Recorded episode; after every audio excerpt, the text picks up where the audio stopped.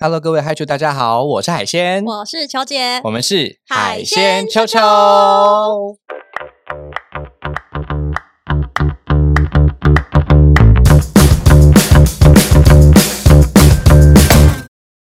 海球大学上课啦！哎，是说大家有没有发现今天的音质听起来好像有点……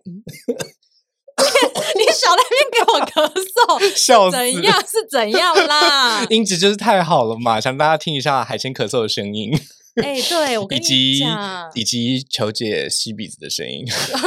对，就是只要大家知道为什么我们今天音质变这么的好吗？因为我们来到专业的录音室录音了，我的妈咪呀！哎，哪一间录音室？哇，有请球姐。哎，这间录音室就叫做 So Chill，哎哎，不是我开的，哎，对对对对对，哎，我们真的是要澄清，哎，不是因为我们海鲜秋秋，所以他们叫 so chill，真的不是。完全不是，我也很希望啦，我有钱可以开间录音室之类的。那这家录音室真的叫 so chill，哎，我这我那个时候觉得哇，Soul Mate 是不是？对啊，so amazed，真的假的啊？好恐怖就是哦，怎么那么 Oh 巧 God，？大家都这么想 chill，哎，真的，哎、我前几天去一家去吃饭的店，也是在也是在 chill 什么的，我就发现天呐，我这个艺名取得真好。对 对对，真的真的真的，而且我要跟大家讲一下，就是海鲜跟球姐之前在不同的这个不不管是呃我们的视讯的节目啦，哈，或者是是我们其他的这些这个录制的过程，我们通常都是并肩坐在一起。是但是大家今天如果看 YouTube 的海球们，应该就看出来我们现在是面对面哦。超酷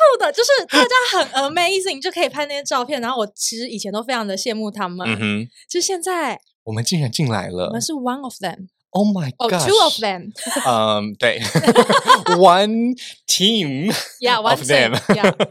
All right. 那我我觉得我可以花一点时间来介绍一下。OK，我觉得 social 真的是要好好介绍一下。对，嗯因为我蛮喜欢的，就是它其实蛮小而巧的。嗯哼，然后它的环境是比较偏黄光的，所以大家如果看我们 YouTube 的影片，就会觉得啊，有种浪漫的感觉。没。错。对，，然后里面的设备，我觉得就是该有的都有。嗯，是麻就是麻醉学校系列。对，就是很素悉，嗯就是会让我觉得天哪，我要在那边工作之类的。我要 work from home 了，我要我就要在那边工作，对对对对对对对对对对对对。而且就是据说他们第一次来的时候会有就是特殊的优惠。哦，这个详细的，不然我之后我再就是在节目下面贴给大家好了。如果有其他 podcast 想要，但我觉得其实应该，我说，我觉得说不定大家都在这边录的嘞。哎，真的吗 所以其实 podcast 就想说，你们现在才知道这东西也太废了吧？对啊，你，看，我们都我们都五十集、六十集了，我们现在才在这边 so chill，我的妈，海参秋秋 Oh 就是枉枉为秋秋哎。哎呦。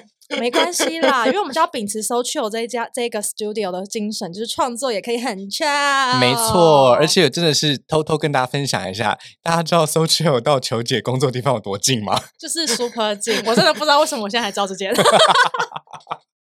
而且海鲜好像曾经也来过这个地方，但是好像哎上次有点意志不清，所以 这部分我们就先略过了哈。我们意志不清要录一集是不是？为什么意志不清？都是得。哦，没有关系，我们今天呢就是要来讲一下这个主题。呃，奇什么，主题？难道跟海鲜意志不清有关系吗？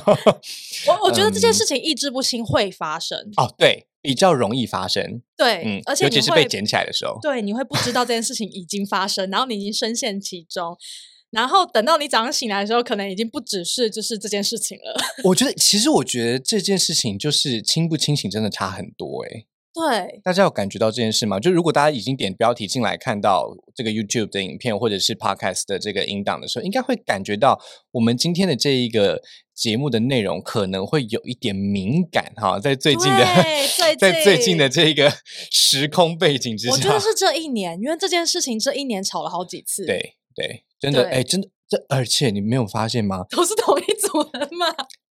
而且疫情期间这件事情好像更容易跃上新闻版面，因为明明因为明明连接变少了。连接变少，但是你还可以做这件事情。好啦，我觉得我们讲太久，我们就直接跟大家讲这件事情。那请问今天这个主题到底是什么呢？球姐，就是性骚扰。没错，大家来 YouTube 的朋友们，请看一下球姐今天穿什么东西我今。天还特别穿的，看起来就很会被性骚扰的。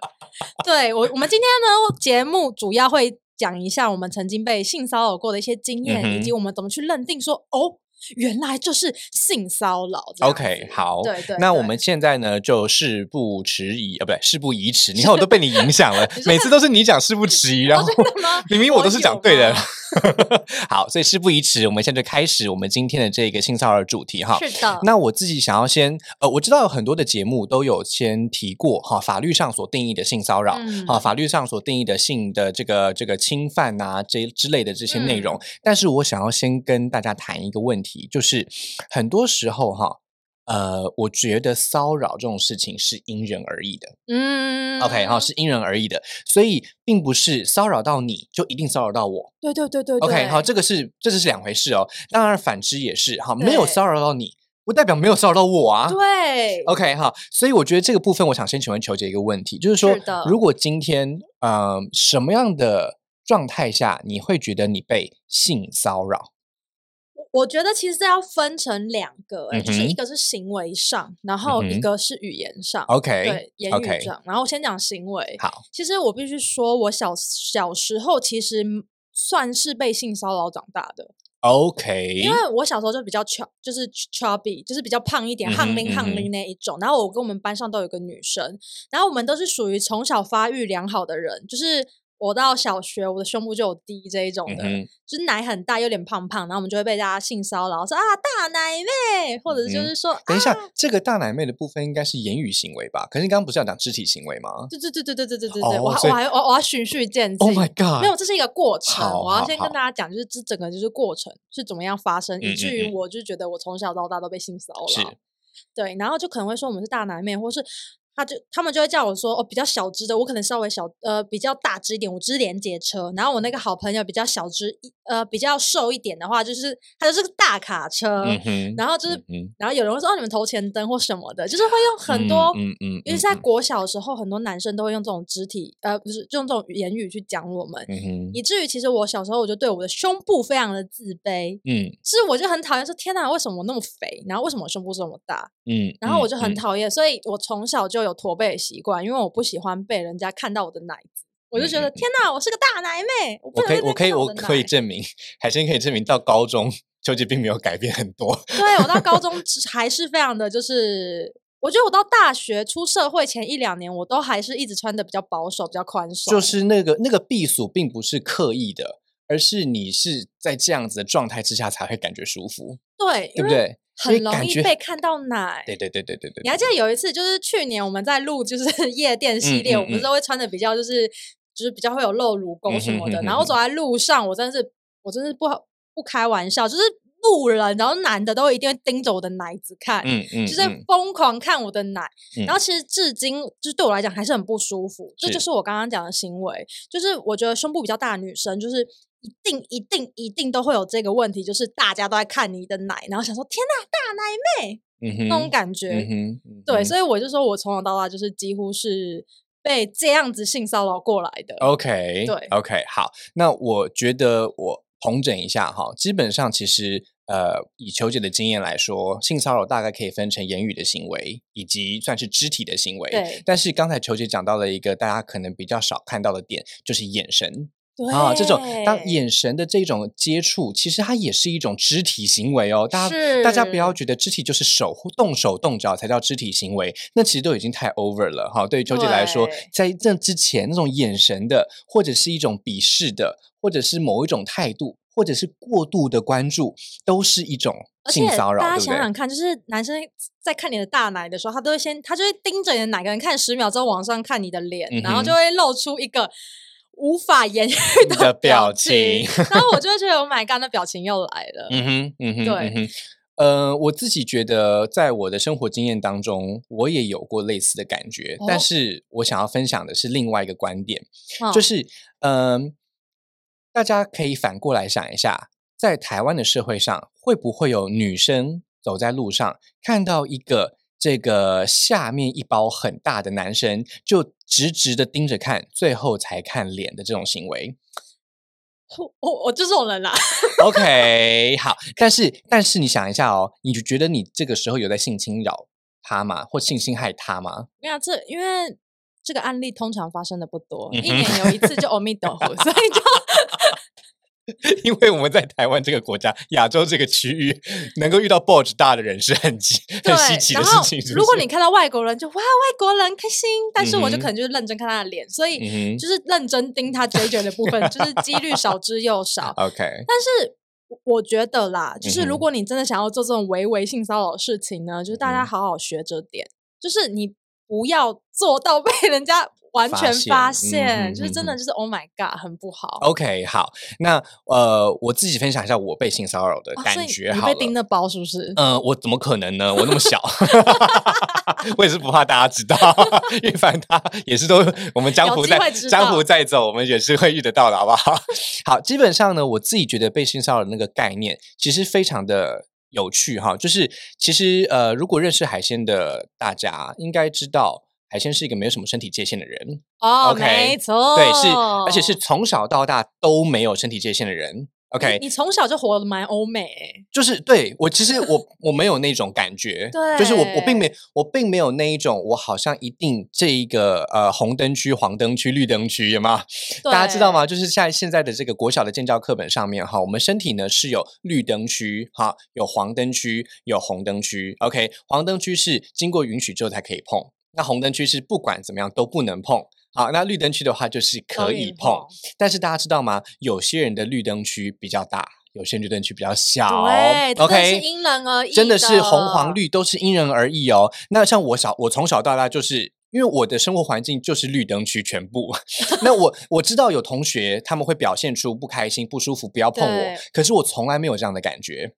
我 OK 我我真的跟大家作证，是真的，因为我的我的同学就会说哦，海鲜又刚刚一直摸我，烦死了。我说你不要摸我，大家都会这样子，就是勾肩搭背，对男生对女生对我来说不是什么问题。对，但是确实就是这真的是因人而异。没错。所以异到什么程度呢？异到对海鲜来说，当我被性骚扰的时候，其实是我第一次泡裸汤的时候。哎，我第一次感觉到性骚扰的原因是我在泡裸汤的时候呢，我开始真的知道那个目光以及肢体跟言语同时出现的感觉。哇哦 OK，那我第一次泡裸汤的时候是国小的大概四五年级吧，到六年级的期间，然后我爸就带我和我弟，然后就去泡了一个裸汤。对，但是那个时候呢，在泡裸汤的时候，大家都是很正常的这个交流。可是我不知道为什么，也许当时也还没有感觉到出柜不出柜的问题，也还没有感觉到性或骚扰或者是什么的问题。但是我就是知道有一个阿北，他的表现非常的明显，而哦且那个明显让我觉得非常的奇怪。哦，你没你没有觉得不舒服，你觉得奇怪？对我只是觉得奇怪，因为我从来没有那种感觉。嗯 OK，我嗯从来没有那种感觉。那他那个时候就是会跟进跟出啊，不管我去蒸汽呀、我去冲哪里啊，他就是会跟进跟出。OK，下阿阿贝是不是有恋童癖？嗯，那个时候我才 对，没有错，我才四五年级。好，所以我那个时候我就很不喜欢泡裸汤。那那个时候我、哦对我爸来说，对我爸来说，他觉得泡裸汤是一个男子气概哈，男子汉很正常的事情，这有什么好避俗的？他觉得很舒服，这样。对他反而还对我的这个表现有点生气，好，哦觉得说真的吗，就觉得说你怎么可，就是你怎么可以表现的扭扭捏捏？你爸居然会生气哦！你爸平常不是这种人哎、呃，那是在我出轨，呃，那是在他比较知道我的状况之后，他以前其实哦是非常非常明显的大男人主义，而且很恐同的。哦，那那我觉得我的存在对我爸来说是个课题啦，就像你的存在对你妈来说是个课题一样。好，OK，所以我现在想要讲的事情就是，虽然海鲜刚只是觉得奇怪，好，那个是嗯我国小的那个状态，但是，呃，其实我后来长大之后才发现，我往回看，其实我从小到大，因为没有那么的男子气概，对我被叫娘娘腔，被叫这个人妖啊，这个这个贱货啊什么的，各式各样的这些名词，对我来说都是很稀松平常的事情。对。我反而不觉得它是一种骚扰，哦，我反而不会。真的觉得难过，我。我我觉得我好像也是这种人哎、就是因为我真我因为我因为我被称呼的这个状态，对我来说，我就觉得那我就娘娘腔有什么关系，或者是哦我就是这样有什么？可是我真的知道有一些人会因为这样的词汇而受伤极深。对对对对 OK，所以这样子的言语行为呢，对我来说，我想要跟大家讲的事情是，其实只要不舒服就是骚扰。哦，只要不舒服就是性骚扰。呃，no no no no，只要不舒服就是骚扰。哦骚扰。现在我们还没有讲到 sexual 的部分。对，只要不舒服就是骚扰，所以我觉得大家不要把这一件事情想得太狭隘。因为其实只要你觉得不舒服，你就是被骚扰。那海鲜，我有个问题，请说。我们刚刚讲了言语，我们嗯讲了肢体，有一个东西，我觉得随着科技的时代演进，这个东西也会变得非常的敏感。嗯哼，就是你知道，就是通讯软体、啊哈 Messenger OK 或者 WhatsApp，或没错，没错，没错就是所谓的讯息骚扰。OK，以前在在我们小时候就是用嗯简讯骚扰的，大家知道吗？像海鲜小花钱哦。对，哎，真的，你知道我那个时候的感觉真的是，我不过就是把一个，我不是，我不过就是跟一个游泳池的叔叔交换了手机号码，然后我就每天收到了十封简讯。我我可以问一下，游泳池的叔叔在那个年代都会用什么 骚扰的词汇？呃，他们基本上概念就是，呃，我觉得很可爱，对，然后不要来我家吃饭？对，然后如果你做我老婆就好了。这一类的，他明明就有老婆。好，反正就是好，反正就是这个概念，就是不舒服，就是骚嗯扰。OK，无论什么样的状态，好，无论是语言，无论是文字，无论是眼神、肢体，还是各式各样的行为，只要让对方不舒服，对方就可以知道你是在骚骚扰他。OK 那如果他已经对你提出警告了，你还不收手的话，那这样子的骚扰就是绝对有法律责任的。哦，OK，只是不知道要怎么判而已啦。对啊，知不知道怎么判而已。那如果这个骚扰的内容跟性有关、跟性别有关、跟性征有关，嗯，只要是跟性搭得上边，它就是性骚扰。所以如果骂人家你这个死娘娘腔，算是性骚扰吗？它跟性别其实相关，它就是哦性骚扰哦。我觉得这是一个很有趣的概念，嗯因为大家可能以为性骚扰都是，比如说我对红灯区的部分摸来摸去，是是是是，但是我不知道我原来我骂人家娘娘腔或是死 gay，我就也算是性骚扰、没错，欸大家其实现在有感觉到了吗？我们刚才刻意的回避了肢体的话题，对不对？我们几乎没有提到肢体的话题，因为肢体的性骚扰大家大家都都知道。OK，我们现在要讲的就是，不是只有什么什么什么饿狼袭胸、二郎袭什么肚子、袭腰、袭大腿。或是拍用那个什么在节目上拍你的照片，对对对，不不是只有这一种叫做性骚扰哈，不是是只有这种性骚扰，其实只要让你觉得不舒服，无论它是言语还是文字，都是性 Oh 骚扰哦。OK，只要跟性相关，性别、性别气质、性向、性的各式各样的这个面向，通通都算。OK，那我自己觉得有另外一个有趣的地方，就是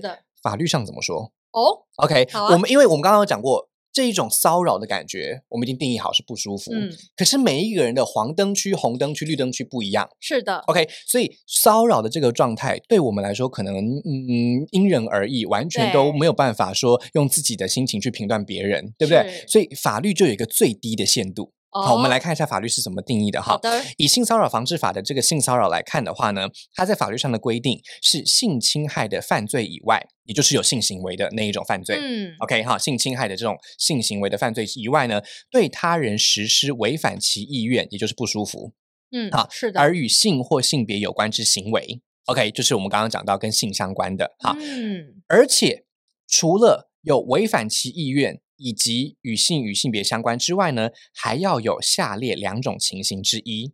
啊，哦第一种之一哦，大家记得之一哦 OK，其中呢，哈，这个情形一，以他人顺服或拒绝该行为作为其获得、丧失或减损与工作、教育、训练、服务、计划、活动有关权益之条件，这叫做霸凌。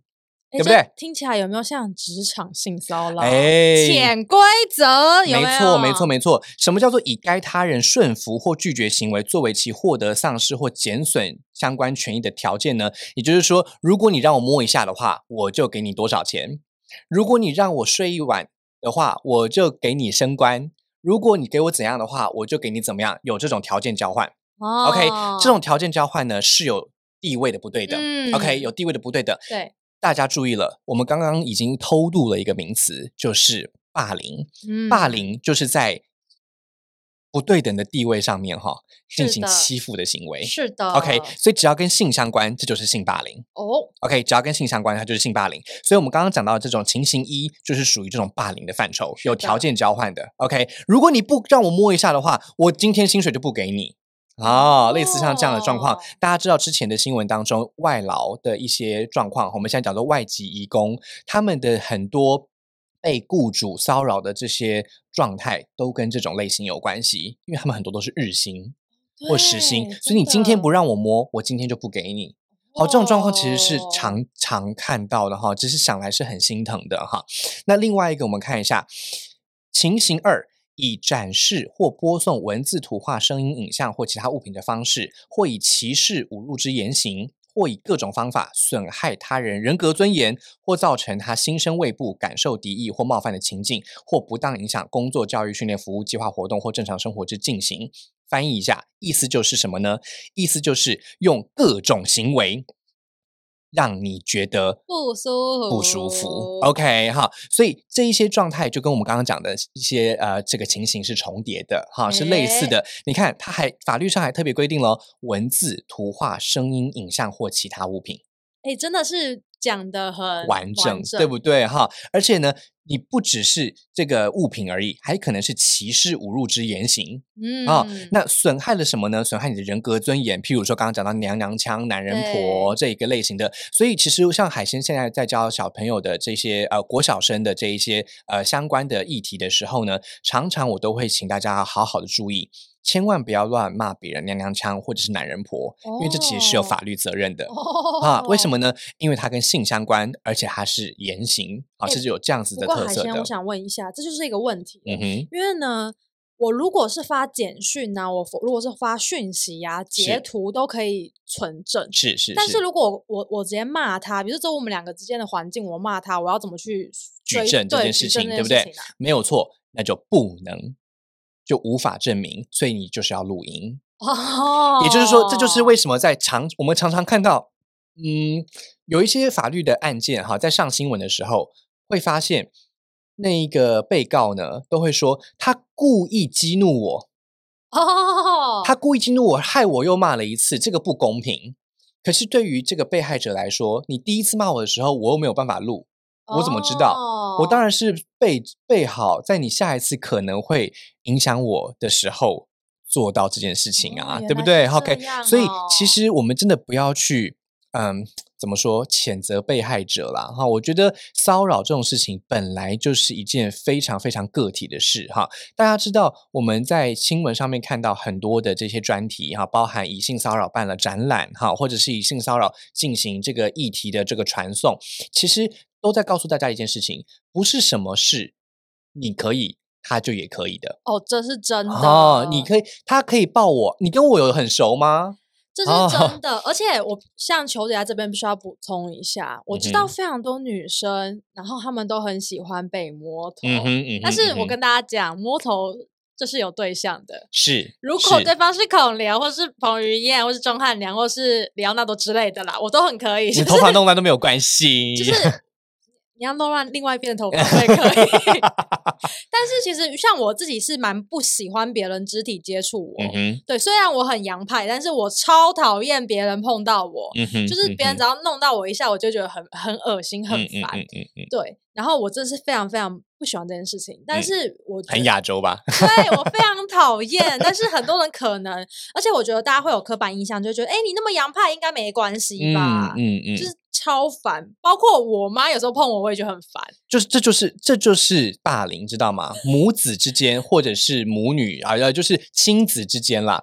其实基本上最容易的状况就是这一种，因为他不会去问小孩子同不同意。对，但是我们的法律教育就是要告诉这些家长，其实你们如果要碰孩子的话，要先问可不可以。对 OK，要尊重他的意愿。所以这就是为什么，其实这几年一直有在讨论说，哎，小孩子已经到了青少年时期，妈妈怎么还帮儿子洗澡这种状态？嗯哼，嗯哼对，海海鲜，我有没有遇遇过类似这样的案例？然后帮家长去排忧嗯，解解难一下是吗？好，我觉得其实呃，我想要提供一个比较完整的观点哦，就是嗯这件事情跟双方的心态都有关系。大家要知道，性骚扰这件事情，如果你不觉得它是骚扰，它就不是骚扰对。OK，所以如果像刚才秋姐讲的例子哈，如果说这个呃这个亲子之间哈，到了青春期还如此亲密，其实如果他们双方都合意，就没有问嗯题。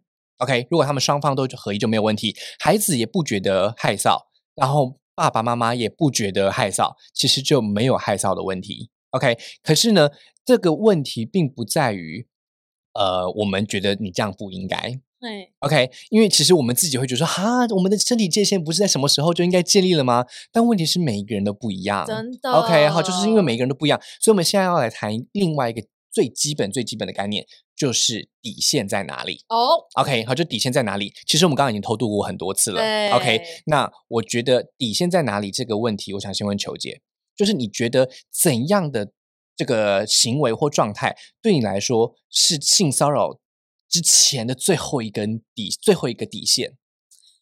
我觉得是言，对我来讲是言语啦。比如说像刚刚那个人，如果我们今天有一个情境是这个人一直看我的奶，然后一直看一直看，然后过来跟我讲话，就说：“哦，你这个奶子真的是好捏哦。嗯，我就会觉得是哦，但是这有前前提啦，大家知道就是帅哥真好，人丑性骚扰，我是这种人，我嗯哼就是这么的，就是该怎么讲，PC 完全不正确呃。我其实完全，其实这就是刚刚讲的，不是什么他可以，你也可以的。对，就是如果嗯彭于晏今天要性骚扰我，他跟我说奶真大，我就说我们来开房间吧。感受本来就是这样啊，对，不就是如果是？彭于晏之类，我可能就会觉得嗯没关嗯系。但如果今天就是一个非常比较相对来讲没有那么帅的人的话，我可能就会意的人啦对我可能就会觉得哎嗯啊 OK，，对。但是他在讲完这句话，如果他接下来要下意识来摸我的话，我觉得就是真的不行，嗯哼，嗯哼，嗯哼我真的是会非常不爽。OK，对所以那我就那就迅速来总结咯。好意思其实就是性骚扰哪有什么底线，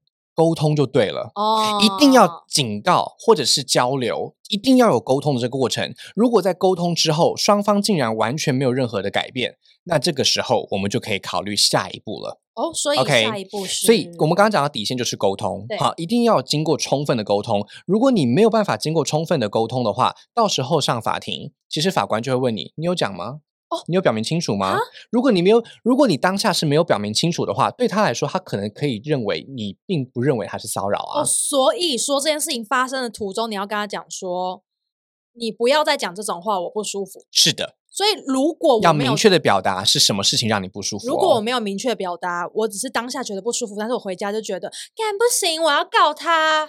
法官虽然会同情你，可是对方的律师可以讲说，我们以为你不觉得是骚扰。哦，所以大家知道吗？在法律上，我们讲求的是证据，我们讲求的是那个最低限度，我们不是讲求情感的，不是讲求情绪的。所以，像球姐刚刚讲到一个非常重要的问题，就是证据。好，就是说我们前面讲到这个传文字、好讯息，这个都可以截图，好传这个呃什么图片啊，哈传这个私密照啊，哈这些让我觉得很不舒服的事情，我们都可以截图，这个证据力很强大，没有什么问题。可是眼光要怎么哦记录下来？声音要怎么记录下来？声音还可以用录的，对，但是眼光呢？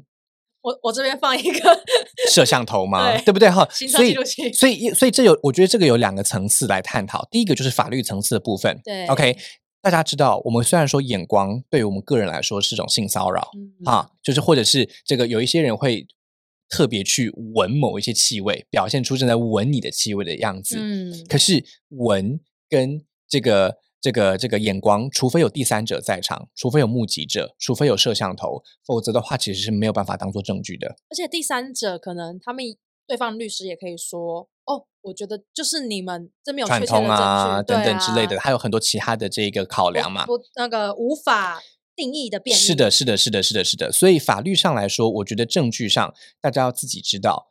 眼光啊，这一些你真的要把它上到法庭，这个几率真的很低，绝对比那些文字啊、讯息、语音还有这个图片这种还要再弱的多多了哈。所以另外一个层次，刚刚讲到的是法律的证据力的层次，另外一个层次就是我们自己要如何面对别人的眼光。哦 OK 哈，就是说性骚扰这个部分，我觉得会因为年龄的不同，因为成长经历的不同而有不同的感受。对对对对，像我小时候，呃，我我我承认我在一开始在泡裸汤那个过程当中，我其实并不觉得什么骚扰不骚扰问题，那是一个原因是我不知道。哦，啊，是我不知道。当我反过来回去看的时候，我会觉得我那个时候真的是不舒服的。对我那个时候奇怪，其实是不舒服的意思嗯。好、所以我会抗拒去泡汤，但是我爸还是会带我去哈、就是当我那个被强迫状态发生的时候呢，其实我的心里是很难过的，是不舒服的。那这件事情在我长大之后，当我呃出了社会或者是上了大学，我那段时间泡的裸汤还少吗？哎，那个时候我已经不觉得这种事情有什么奇怪的了，嗯我已经不觉得是种骚扰了。那是因为我对这些事情的接受度变高了。是 OK，但是我现在对这些事情接受度变高，表示我以前那些也不算骚扰了吗？No，对当下那个时空的我来说是骚扰，就是骚扰。哦，所以这就是我们要如何面对外界眼光的问题。我相信对球姐来说也是一样，在在嗯。在一开始，一定会在路上觉得说那些男人的眼光真的是让我很无地自容，很烦，很烦躁不要再看我的勾勾了，可是现在来说的话，其实很多时候就是你看啊，反正你也吃不到，就是 就是抱着说哦烦呢、又看了，因为你，成长了，对不对？你就可以用比较开阔一点的心胸，就算还是会不舒服，可是你已经开始可以知道说这没有办法改变什么。哎，我觉得海鲜你这样要讲到一个重点了，嗯哼，我觉得。既然我们要讲这个，我们要讲每个时空都会有不同的感受嘛。嗯嗯那如果今天同样的笑话，你对这一个人在一年前讲，跟在现在讲，他的感受可能会是不一样的哦。嗯哼，所以说，如果现在的我觉得这不舒服，我还是要认真的跟他讲我不舒服。我觉得，我觉得你指向性也太明显了，那不是我们下一集的主题吗？哎，我们哎现在已经哎在这个录音室已经半个小时了，我觉得我们应该要稍微结束喽。哦哦哦，好，其实我觉得今天的这个主题的概念，我们想要跟大家分享的状况，就是大家很常会把性骚扰无限上纲，哦对，或者是这可以说无限下纲吗？就是有一些人无限上纲是哈，他这样子我不舒服，我就要告他性骚扰。对 OK，但是大家知道我们刚才讲过很多证据力的问题了。是 OK，但另外一种无限下纲就是哈，这样有什么？我都不觉得怎么样，你干嘛觉得是骚扰？对，但是我们就是要认清楚，每个人的价值观，每一个人的身体界限都是不一样的。海鲜在这个部分吃了很多亏哈，哎所以所以基本上我自己想要就是私心想要告诉嗨主们的，就是说性骚扰这件事情呢，我们要自己记得沟通是最重要的。是的，是的。如果没有沟通的话，大家知道后续可以就是法庭见。啊，可以就是法哦庭见，对只要有相当的证据，其实嗯我觉得这些事情都是值得在法律上被拿出来谈的。对 OK，那嗯，我想要问球姐一个问题，当做今天最后一个 ending 哈，就是说性骚扰对你来说，你觉得它跟性侵害有什么样的不同？我我觉得性侵害它的，我比较难去抵抗这件事情，因为对方即便他对方可能是个女生，但是他如果比如说他比我壮一点，他力气比我大一点，大家不要看我蛮胖的，但其实我没什么力气，我是一个弱鸡。